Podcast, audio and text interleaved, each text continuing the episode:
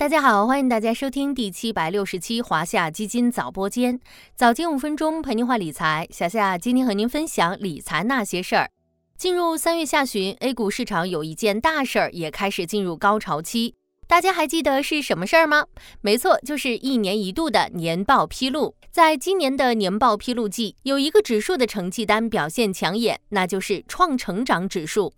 与创成长指数充满韧劲的业绩表现形成呼应的是资金的持续流入。以沪深股通为代表的海外资金，以两融为代表的境内资金，都在加速增配创成长指数。当前处于估值底部的创成长指数，终于迎来谷底机会了吗？咱们今天就来聊聊创成长指数的投资。先来看看创成长指数二零二二年的年报成绩单。作为创业板成长龙头的聚集地，创成长指数成分股的年报业绩相当抢眼。具体来看，创成长指数第一大权重股宁德时代，二零二二年营收达三千二百八十五点九四亿元，同比增长百分之一百五十二点零七，规模净利润达到三百零七点二九亿元。同比增长百分之九十二点八九，创成长指数前十大成分股，医美行业龙头爱美克，二零二二年归母净利润跨入十亿俱乐部，同比增长百分之三十一点九零。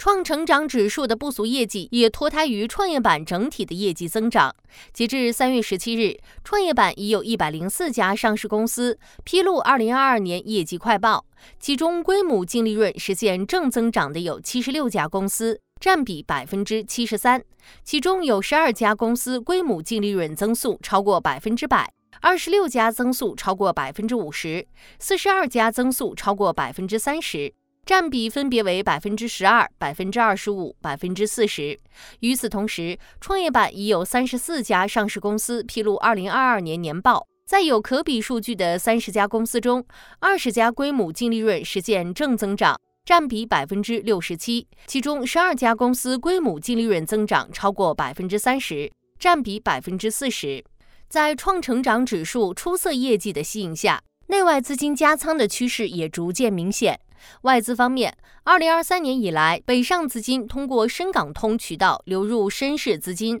超过七百八十七亿元。深股通目前持股市值最大的五家公司中，有三家来自创业板，分别是排名第一的宁德时代，排名第四五位的迈瑞医疗、汇川技术，而这三家公司正好是创成长指数排名前三位的权重股。不仅如此，北上资金今年以来对这三家公司均有增持操作。以宁德时代为例，今年以来北上资金增持市值就高达一百零六点七零亿元。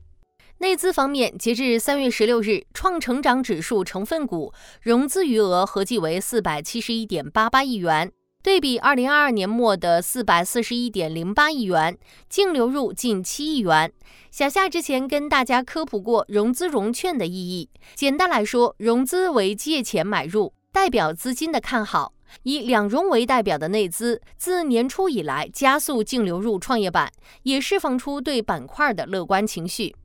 往后看。极具业绩亮眼与资金看好的创业板指数是否值得布局呢？先看估值水平，创成长指数目前市盈率为三十六倍，处于近三年分位点的百分之零的最低点，近五年分位点也只有百分之零点七零，处于绝对的估值低位。再看成长性，创成长指数覆盖的行业很多都是今年热点。今年人工智能相关领域的大火，也让市场目光聚焦在了新兴产业，而创业板聚集了半导体、新能源、创新医疗。工业自动化等新兴产业龙头，作为业内公认景气度较高的行业赛道，是值得长期布局的产业方向。从创成长指数的行业分布来看，锂电池、医疗设备、逆变器、光伏加工设备、医美耗材、航空装备等细分赛道占比较高，还囊括了宁德时代、汇川技术、迈瑞医疗等创业板龙头股。